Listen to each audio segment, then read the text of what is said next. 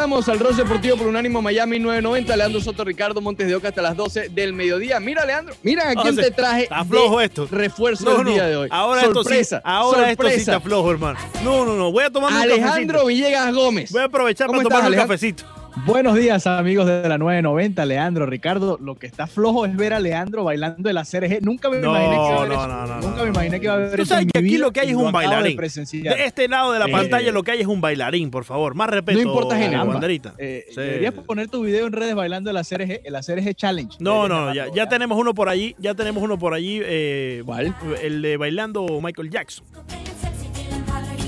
Sí, sí, que lo grabaste ¿Dónde tú mismo, Ricardo, por favor. Lo grabaste tú mismo, Montes de Oca. Ah, oh, sí, sí, sí. Pero es que te imaginé haciendo el moonwalk. Y yo decía, pero- No, chicos, qué el moon- mungo, qué mungo. No, el mungo es para el buen amigo Valmore Montes de Oca. Carlos Balmore Rodríguez. Claro que sí, claro que sí. Muy bien. Escucha, escucha, escúchate Ok, One Hit. Wonder, Montes, escúchate One Hit Wonder. ¿Verdad? Yo no tuvieron otro, ¿verdad? No, que van a tener otro.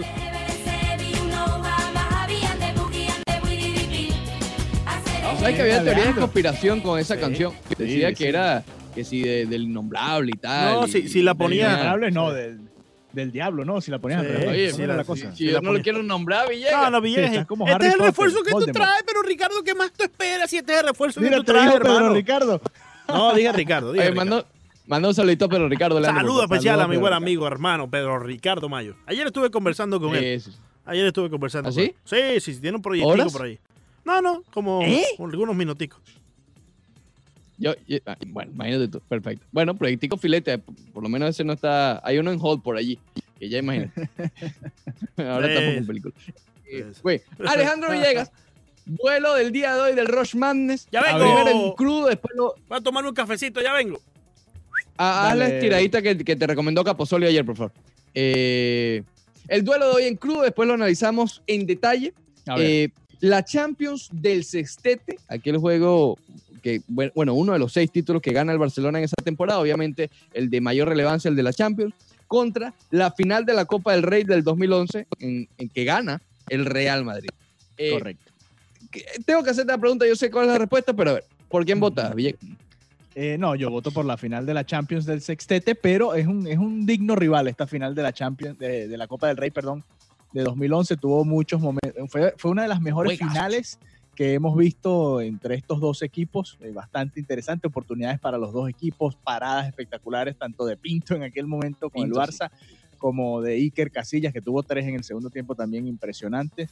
eh, y un golazo de, de Cristiano Ronaldo al final en tiempo extra, cuando se veía que ya todo el mundo no podía ni siquiera caminar, ¿no? Eh, una muy buena final, muy buen juego. Además fue el, fue el momento de Mourinho de romper ese un poquito, aunque, Sí. se- aunque fuera un poquito la hegemonía del Barcelona, que ese mismo año termina ganando también la Champions en Wembley contra el Manchester United y quizás una de las mejores presentaciones de ese equipo como tal. Pero pudo Mourinho por lo menos frenar un poco el ímpetu y, y todo el, el ánimo con el que venía el Barcelona arrasando todos esos torneos y además evitó otro Claro. triplete ese año, porque con esa final eh, el Barcelona no pudo ganar el triplete, ya había ganado Champions y Liga, pero se quedó sin, sin esa final de la Copa del Rey. Así que tiene su importancia dentro del madridismo Sí. por todo esto que te estoy comentando y para el Barcelona, obviamente, eh, perder ese duelo directo contra tu rival tiene que doler muchísimo. Sí, co- comencemos entonces con ese, porque eh, quizás en significado, obviamente el sextete tiene un significado histórico, ¿no? Pero más en Sí. significado para el madridismo tal vez, eh, fue muy importante esa victoria. Primero porque fue un juegazo, como ya tú lo decías en particular, no importa el contexto, fue un verdadero juegazo ese. Pero en el contexto fue que finalmente José Mourinho logró uno de los objetivos por los cuales él llegó al Real Madrid, que es detener la maquinaria del Barcelona en su mejor momento. A ver, ese equipo del Barcelona, para repasar rápidamente cómo salió el equipo, ya tú mencionabas a Pinto, obviamente él no era el, el- el titular, era eh, Maldés, perdón, eh, Valdés. Eh, Pinto está por aquí, por cierto, en Miami. tiene una ¿Ah, sí? forma- sí, sí, sí. Bueno, Pero y, bueno. Pinto, y Pinto no era tan bueno, pero ese día tuvo, un buen, tuvo una muy buena tarde. Sí, sí. Tuvo tres o cuatro paradas también impresionantes. Pero era el suplente, a lo que voy, no era el Sí, era el suplente, era el Era portero de Víctor- la Copa. Exacto. Víctor Valdés. Él sale con, con, con los cuatro defensas. Adriano, ¿te acuerdas de Adriano? No, Adriano. No, no. Adriano Correia, que era el Adriano, lateral. correcto. Piqué Macherano, que sale, que sorprendió Guardiola, recuerdo. Estaba leyendo por allí un poco el contexto del momento que sorprendió saliendo con Macherano como central. Sabemos que después se, se mantuvo allí un buen rato. Sí. Pero en ese momento Puyol, venía con, con algunos problemas físicos. Exactamente. Y Dani Alves por la parte derecha. Eh, en el medio, Busquets, Iniesta y Xavi, obviamente imagínate tú, eh, Villa, Messi y Pedrito. Eh, entra también como sustituto en ese juego, entró Maxwell. ¿Te acuerdas de Maxwell? A mí se me El brasileño, sí, Maxwell. Sí, Seido Keita y eh, Ibrahim Afelay. Afelay también, el Afelay. holandés. ujú. Oye, eh, eh, Alexis Sánchez no jugó ese juego, yo no sé por qué. No, yo creo la- que él, él ese año no estaba en la, en la plantilla, creo. No había llegado todavía al, al Fútbol Club Barcelona. Pero eh, ahora que mencionas ese nombre de Afelay, ese fue otro, Sí, sí. otro talento joven que se perdió. En, Es verdad. En, en el fútbol, ¿no? Porque él venía también, lo firmó el Barcelona muy jovencito, hace esa jugada en la, en la semifinal de Champions, precisamente, creo que este mismo año, de 2011, para el segundo gol de Messi. en las 2009. semifinales. No, perdón, 2011 este. 2009 es el otro. Sí, exacto, pero estamos hablando de 2011. Y después no, no supimos mucho más de, de Afelay, se perdió un poco en, en todo este todo el talento que Bueno, tenía el Barcelona sí, en sí. ese momento. Si tú eres un muchacho joven, Villegas, y estás ahí subiendo, o sea, 18, 19 años, oye, para que tú luzcas en este equipo, tiene Era- que era ser un- difícil. Y, y ese es el mérito que tuvo Pedrito, por ejemplo, Sí, que sí. salió un poco de la nada, aunque Pep lo traía del, del Barça B y brilló dentro de todo con este equipo que Como tenía complemento. Villa, Messi, a- sí, como complemento, obviamente. De hecho, hace un gol en este partido, pero es anulado y bien anulado por, por fuera de lugar. Y tuvo varias oportunidades que, que- un par que paró Iker Sí. Casillas en este partido. Y Pedrito tenía la, la virtud de que siempre aparecía en las finales del Barcelona. Sí. Tiene varios goles importantes, incluyendo el, ahora que estamos hablando del sextete, ese gol en la final de la, el- de la final del mundo, de la Copa del Mundo de, de clubes, que le da el título también al Barcelona, el último ya del sextete, ya para cerrar ese ciclo. Pero esta victoria del Real Madrid eh, es muy interesante porque eh, es ese, ese momento de quiebre, además el, el Madrid nunca ha tomado realmente la Copa del Rey como ese torneo eh, de tanta importancia, pero este duelo, obviamente, al ser ante el Barcelona, al tener a Mourinho, habían traído a Mourinho que ya venía de eliminar al Barcelona en la Champions League, tiene todo, toda esa, esa aura y además era el duelo directo, estaban los dos equipos quizás en su mejor momento, un Di María en- en- también brillando, Osil en su momento también con el Real Madrid, si quieres ahorita repasas el- la Sí. alineación del Madrid también, y, y fue un, un duelo espectacular. El Madrid sale con Casillas en el arco, Arbeloa, Ramos, Ricardo Carvalho. Imagínate. ¿Cómo se pronuncia, Villegas? Cash value. Ca- Ca- Carvalho y Marcelo. Mourinho sorprende en ese juego porque Ajá. pone a Pepe como volante de contención, Sí, sí. como sombra de Messi, porque realmente ese era el puesto. Sí, porque además Sombra estaba, estaba Xavi Alonso también en esa alineación. Exactamente. es el volante de contención también. junto a Kedira. Entonces, haciendo esto, lo que hace es adelantar un poco a Osil, que jugó eh, junto a Ronaldo y Ángel Di María en la delantera. En ese juego entra como sustituto Ezequiel Garay. Bueno, este fue al final, ¿te acuerdas de Ezequiel Garay? Sí. Eh, entra en, allá en el último minuto para resguardar un poco la defensa. Esteban Granero, que era otra de las apuestas del Real Madrid de estas contrataciones de jóvenes, que al final, tú sabes, no, no dieron mucho como Yarramendi. ¿Te acuerdas de Yarramendi también? También de la que Real llegó con Sociedad. Isco. Sí. Exacto. Isco es el único que se mantiene. Y Emanuela de Bayor De hecho, entró en el 69. Adebayor tuvo la oportunidad de, de hacer el segundo gol, tuvo un mano a mano que, que termina parando muy bien Pinto y yo lo vi, en- cuando veo el gol de, de Cristiano, veo la celebración y veo a Adebayor y dije, Adebayor. imagínate, Manuel Adebayor estaba en ese equipo. Uno se lo olvida a veces. Fíjate, eh, Benzema no jugó. Benzema quizás fue el sacrificado por lo de Pepe, ¿no? Porque Ozil lo hubiese jugado un poco más retrasado y Benzema sí hubiese Sí, jugado en la realmente no recuerdo si tenía algún problema físico en ese momento. Benzema. Sí, habría que ver en ese momento, ¿no? Pero, pero sí, eh, en, en líneas generales ese, ese juego significó mucho. ¿Fue ese celebración cuando se le cayó la copa a Sergio Ramos? ¿O fue en ¿Sabes el- que no me acuerdo? Porque hay dos finales de Copa del Rey que gana el Real Madrid. Eh, esta con el gol de, de Cristiano y aquella que gana con el gol de Bale. ¿Te acuerdas que dejó atrás a, a Bartra por la banda y, y le hace el gol entre las piernas a Pinto? No, no recuerdo en cuál de las dos fue que se le cayó la copa a Sergio Ramos, se le cayó debajo del autobús y se partió la copa. Tuvieron Fue en que- esta, fue en esta, Fue en justamente esta lo estoy leyendo en este momento. Fue en esta, insisto, que al tener tanta importancia, el Real Madrid la celebró Sí, eh, por sí. todo lo alto, como si fuera una Champions, ¿no? Eh, entonces, bueno, esa es la, la del Real Madrid. Y, y como, como ya decía Villegas también, el Barcelona ganó ese año la liga. Imagínate tú, poniendo un poquito en contexto con la grandeza de estos dos equipos en ese instante. Sí. Gana el Barcelona con 96 puntos y el Real Madrid con 92. Este Sí, año eran- estaban proyectando como 70. Exactamente, eran los momentos en que el- eh, tenías que ser más de 90 para poder competir en la liga. Ahora imagínate, estamos en, otro, en otra era.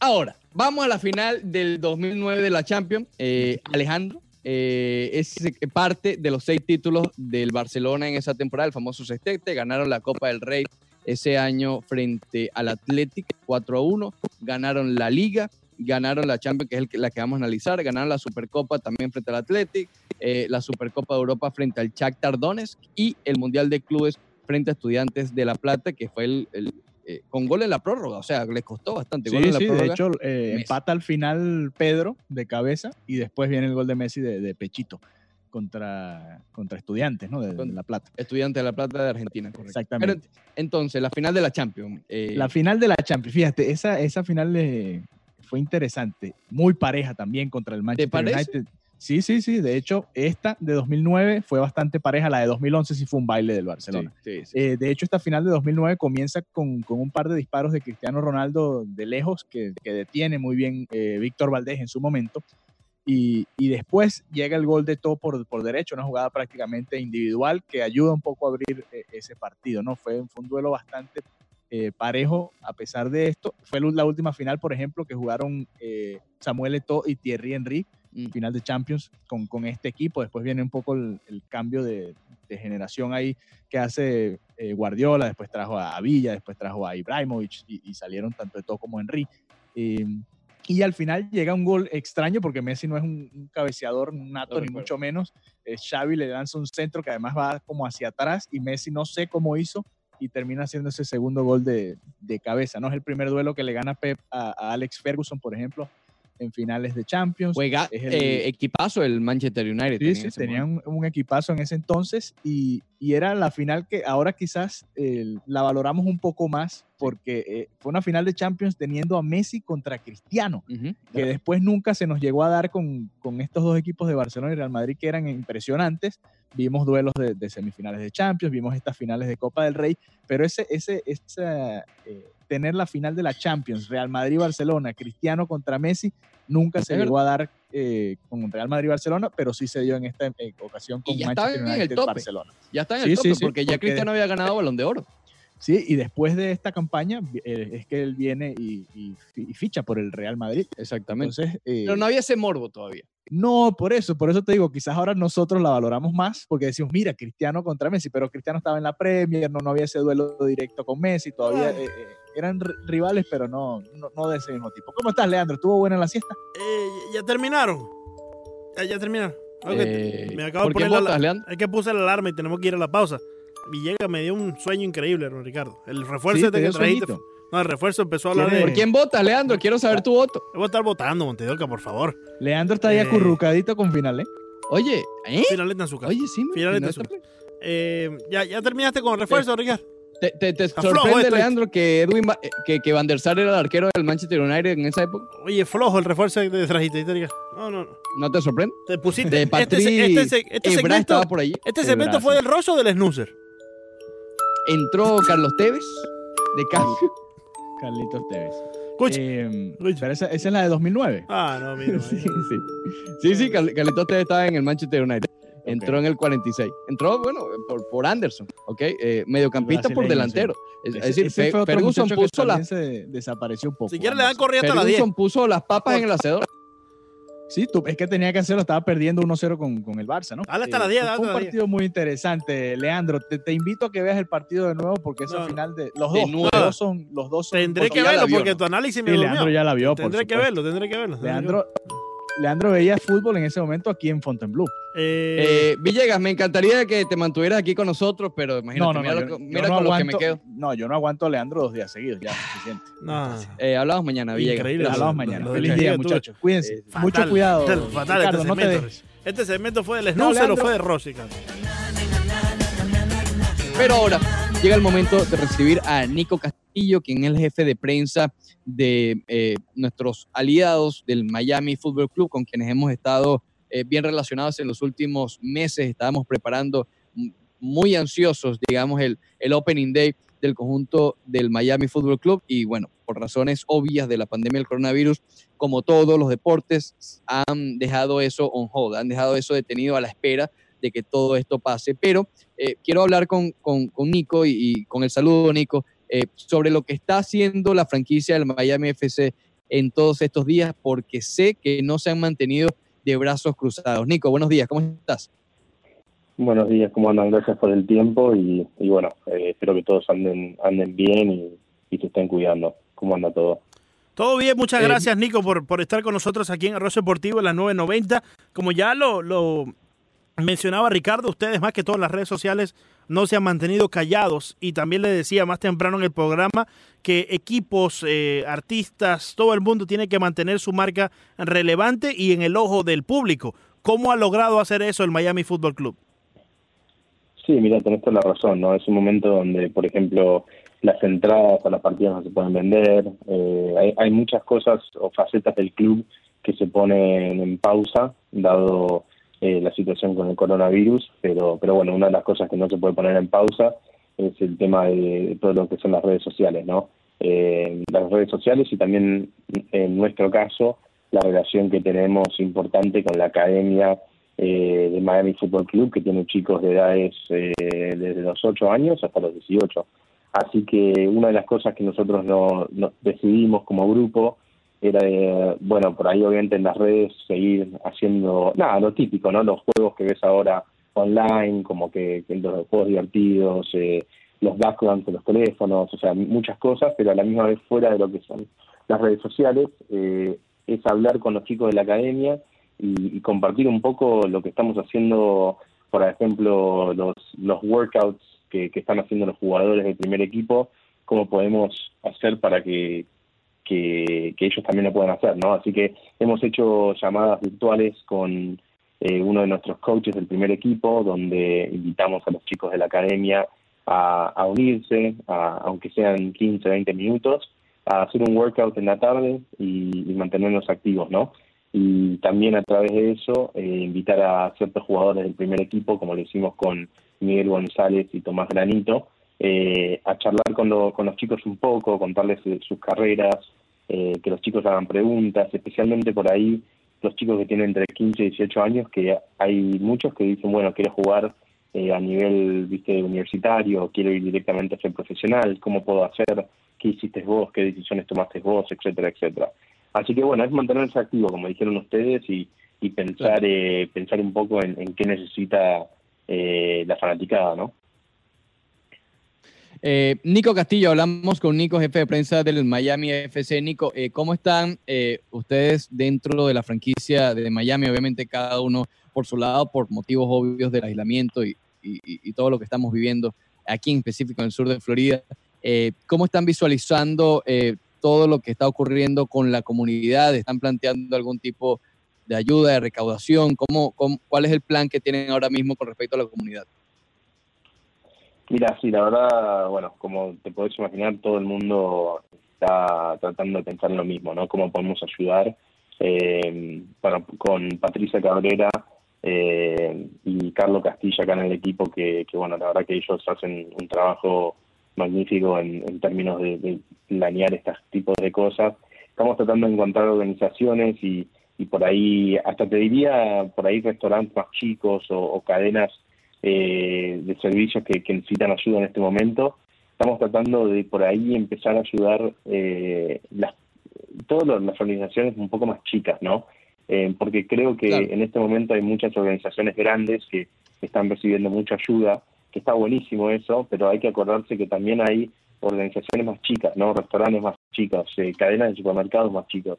¿Cómo podemos hacer para, para meternos en, en, en ese aspecto? Así que bueno, estamos finalizando planes de tratar de, de, localizar cuáles son esas cadenas de supermercados más de barrio o, por ejemplo, viste, como dije, organizaciones un poco más chicas que, que en vez de ayudar, no sé, un millón, dos millones de personas, ayudan a 1.500, de 20.000 personas claro. más chicas, ¿no? O sea, es, es, lo que estamos tratando de buscar. Así que, así que bueno, estamos focalizados en eso, como dije, eh, Patricia y Carlos están trabajando muy duros en, en encontrar esos eh, esos casos, ¿no? Y, bueno, estamos en eso. Eh, por suerte, para responder un poco lo que dijiste antes, estamos tranquilos, porque en realidad sabemos que, que bueno, la liga, la USL, está muy eh, conectado con las otras ligas profesionales de Estados Unidos, como la NBA, la MLS, eh, viste la, la NHL, la MLB, o sea, ellos están tratando de hacer lo mejor para todos, no, no, no solo hacer lo mejor para ciertos mercados, etcétera. Así que del lado profesional y del lado eh, futbolístico estamos tranquilos de que, bueno, cuando ya esté seguro, la liga nos va, nos va a avisar y, bueno, eh, hasta ahora el comunicado oficial es que hasta el 10 de mayo eh, no, no va a haber fútbol eh, de ninguna manera y bueno, eh, esperando, esperando a ver qué pasa después de eso, ¿no? Volviendo, Nico, al tema del equipo como tal, mencionabas más eh, hace unos minutos que has estado en comunicación con los coaches, obviamente para tener esa relación de los coaches del primer equipo y jugadores del primer equipo con la academia, pero ¿cómo están tratando a los jugadores del primer equipo? Obviamente es una pregunta que está alrededor de todo el mundo de los deportes. ¿Qué están haciendo en particular para mantener a estos atletas eh, en forma? Por para que mantengan un poco la actividad física para cuando comience la temporada. Mira, creo que el, al principio era un poco más fácil, ¿no? Porque los parques estaban abiertos. Eh, o sea, en términos, cuando digo más fácil, más fácil para los atletas, ¿no? Porque creo que a todo nivel, eh, viste, uno ve a Paul Pogba entrenándose en gimnasio propio y claro, no te digo que la tiene más fácil, pero tiene, cuando tenés un gimnasio en tu casa, es muy simple, ¿no? Eh, pero bueno, nosotros creo que, que al igual que todos los equipos en la USL, muchos equipos de la MLS, eh, viste, los jugadores siguen el siguen el, el mando de lo que diga el, la gente del club en términos de todo lo que son eh, eh, viste los fisioterapeutas si están si estaban lesionados o, bueno eh, en este caso Anthony Hazelwood que se, que se encarga de todo lo que es eh, viste lo, físico y mantenerse en forma eh, ellos tienen un plan eh, que, que, siguen diario, ¿no? Y, y, bueno, yo sé que hay otros jugadores que, que se han comprado ciertos, eh, o una, una bicicleta para el departamento para, para en el balcón y, y, en la tarde darle un poco a la bicicleta, o sea, como te digo, creo que por lo que he hablado con muchos jugadores es, es estar, estar siempre al tanto de por ahí encontrar cómo puedes ser creativo en estos momentos para agregarle un poco más a tu workout, ¿no? Eh, porque creo que como todos, eh, viste, la rutina está buena, pero al no saber cuándo termina esto, tenés que encontrar otras cosas, ¿no? Eh, y bueno, eso también va del lado mental, o sea, hay jugadores que, que han empezado a leer libros eh, para matar el tiempo, pero también para, para crecer un poco del lado mental. Eh, ellos ¿viste? buscan diferentes actividades para mantenerse activos un aspecto que tal vez pasa por debajo de la mesa, pero que es sumamente importante, no solamente el aspecto físico. Y oye, por último, Nico, ¿y tú, y tú cómo, cómo estás llevando esta cuarentena? ¿También estás leyendo libros? ¿Cómo, cómo, cómo la estás llevando? Obviamente, cada uno tiene eh, su historia diferente, ¿no? Mira, por ahora bien. Eh, o sea, desde ya, creo que ya son tres semanas que estamos trabajando desde casa, por lo menos. Eh, yo bien, eh, mucho trabajo en realidad, eh, porque todos los días viste ves cosas en, en Instagram, Twitter y, y, te dan ideas y, y también a veces te angustia porque, por ejemplo, ves una idea eh, o tenés una idea y al otro día te levantás diciendo, bueno, hoy la voy a implementar, tengo que hablar con tal y tal y, y te metes en Twitter y alguien esa mañana la posteó. Así que en el lado laboral es, es eso, es, es siempre tratar de mirar en, las redes sociales a ver qué podés hacer, qué tipo de partido podés por ahí ponerle el, resumen de un partido, como por ejemplo el 2017 cuando le ganamos a Atlanta United en la Open Cup, a Orlando City, o sea, es, es encontrar contenido para poner. Y, y bueno, del lado personal, tranquilo, eh, viste, acá, por suerte, eh, viste, no, nos mantenemos nos mantenemos bien acá en el departamento. Y, y bueno, ya ansioso porque creo que en mi vida jugué tanto FIFA como ahora porque extraño mucho el fútbol, así que así que le estoy dando al FIFA fuerte. bueno, ¿y juegas con alguno de los jugadores o? Eh. Eh, no, no, no, no. El juego la verdad que con, con amigos de, bueno, nada, de amigos míos de, de la vida, ¿no? Claro. Eh, mucho, mucho claro. y también Zoom. Estamos con, con muchos, muchas reuniones virtuales con mis amigos para para bueno pasar el tiempo y, y reírnos un rato, ¿no? Para por lo menos eh, nada, para sería, sacarle lo bueno, lo bueno de estar encerrado. Sería genial que nos pusiéramos de acuerdo para transmitir uno de esos partiditos de, de FIFA, Ricardo, eh, eh, Nico, porque sí, sí. en verdad que hace falta narrar algo, hermano. Sí, no, bueno, sé que una de las cosas que vamos a hacer en, en estos eh, en estos días, ojalá, es, es, abrir un concurso con la gente en Twitter. Eh, Golazo, la mascota nuestra, jugó contra los chicos de la academia, eh, que creo que fue la semana pasada, y les ganó a todos. Así que bueno, vamos a abrirlo el concurso a, Twitter ahora pronto para decir el que nos gana se lleva una camiseta autografiada del club y bueno, si, si todo va bien, eh, por ahí podemos organizar para que para que los puedan transmitir ustedes y, y, y, bueno, darle un poco más de más de color al, al partido, ¿no? Claro que sí. Claro que sí, aquí la esperamos. Nico Castillo, jefe de prensa del Miami FC. Nico, gracias, por estos minutos y de antemano también gracias por todo lo que está haciendo el Miami FC en todos estos momentos tan complicados que estamos viviendo, no solamente en el sur de Florida, sino en todo el mundo. Dale, bueno, igualmente cuídense y, y bueno, estamos en contacto, ¿vale?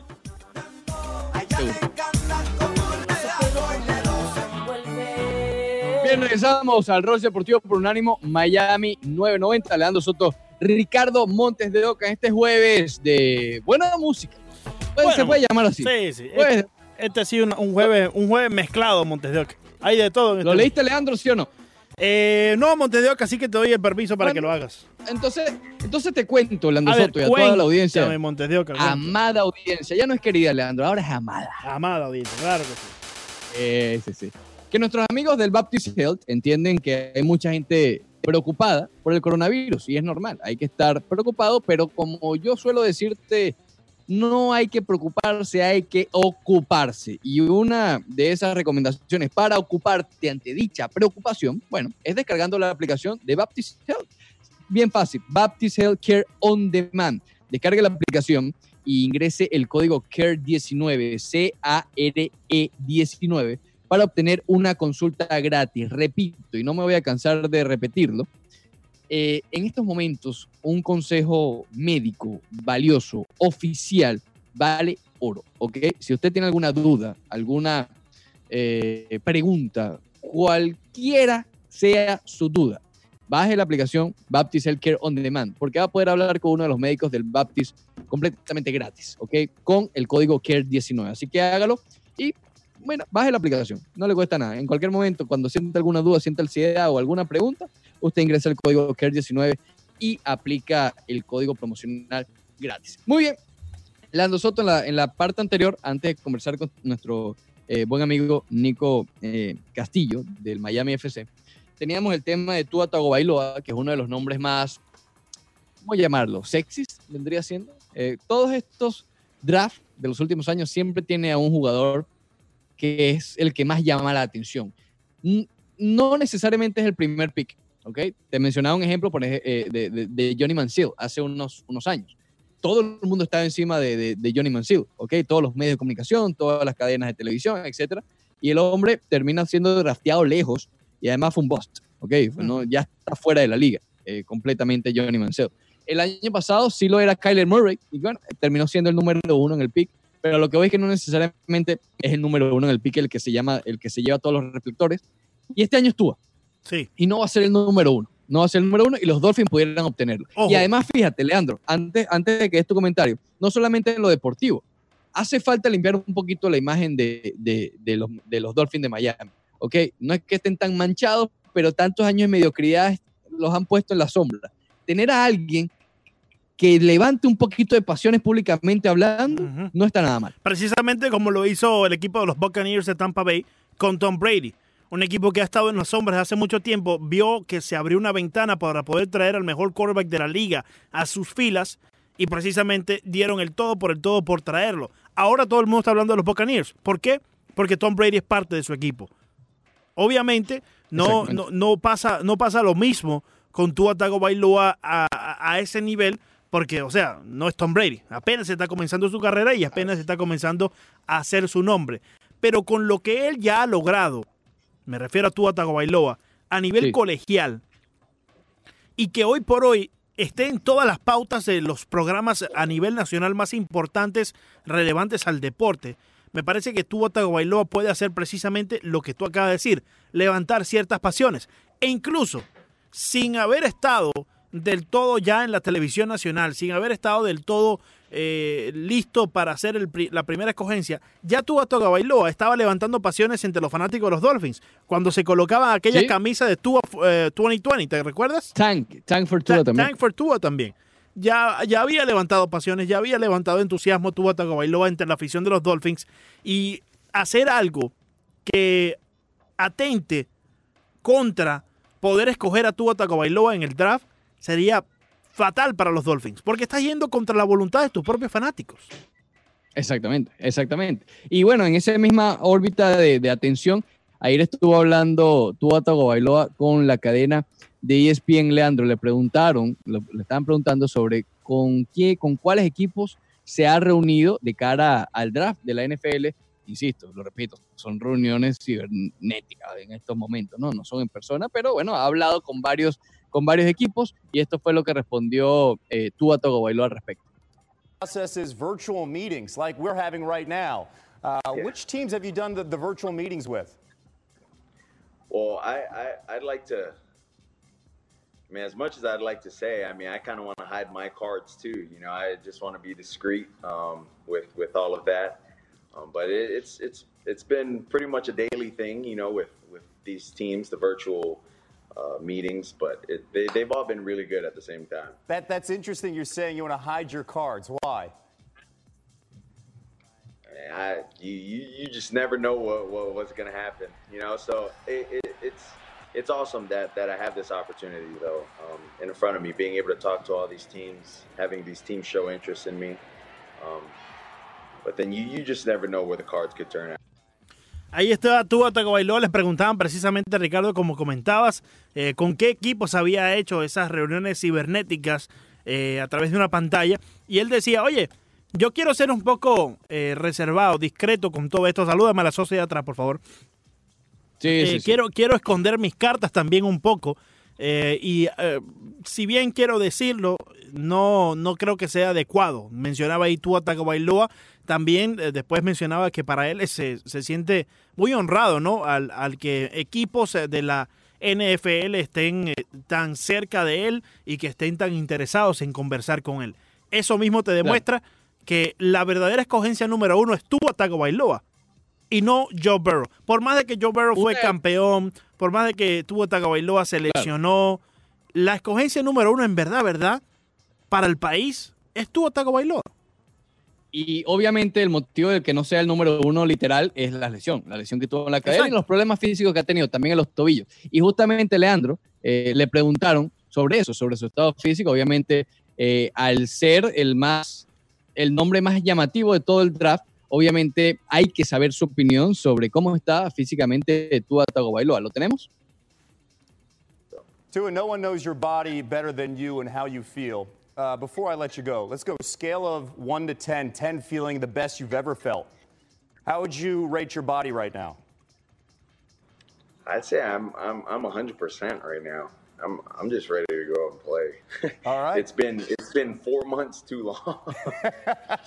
Well, you know, we look forward to it. We look forward to, of course, uh, draft night. We look forward to whenever we're going to get the chance to, to watch uh, football down the road and also see what happens with your future. We wish you the very best of health here. Thanks for joining us here. Le preguntaban cómo te sientes del 1 al 10, siendo el 10 eh, lo mejor que te has sentido en toda tu vida y tú a Tagovailoa sobrepasó el 10. Él decía que se siente ya al 100% y que está listo para ya estar eh, entrando al campo para jugar. Eh, obviamente eso va a tomar su tiempo. Yo no creo que ningún equipo que lo tome en el draft lo va a poner a jugar desde el principio. Creo que es, momento de que tome cierto descanso, que se aprenda el libro de jugadas, que aprenda cómo es los eh, por dentro de la propia liga de la NFL, tenga un, un, toquecito de lo que son los viajes, porque si bien se viaja también en la NCAA para ir a jugar en otros estados, no es tanto como en la NFL y, es, mucho más pesado, sinceramente puedo, decirlo, ¿no? Yo he estado en esos viajes de la NCAA y sé y que en la NFL eh, no, no los he todavía experimentado, pero puede ser mucho peor eh, y más eh, rigorosos. creo que tú, Ricardo, está listo. Yo creo que este, este ¿Está listo? Yo creo que este ¿Te da la impresión? Sí, yo creo que este muchacho tiene un swag. O sea, y yo te lo comentaba. Joe Burrow tiene el nombre que se puede perder entre tantos. Pero es muy difícil que se pierda el nombre de Tua Tagovailoa por ahí. No solamente por su calidad de, atleta dentro del campo, sino también porque creo que Tua Tagovailoa tiene ese estilo, tiene ese swag, ¿no? Tiene, tiene ese extra que la fanaticada quiere y que se puede convertir en una figura tan importante como lo ha sido cualquier otro a nivel nacional. Espectacular este segmento, Lando Soto. Va para el podcast. Magnífico, magnífico. man- man- Va para el podcast. Lo, lo- lo lograste. Lo lograste. Claro que sí. Objetivo. Hay que hablar del fútbol americano. A la gente le encanta el fútbol americano. Se, Eh. se está colando el fútbol americano en, en nuestra cultura latinoamericana también, Montes. Espectacular. Eso sí está, eso sí está espectacular. Claro que sí. Regresamos.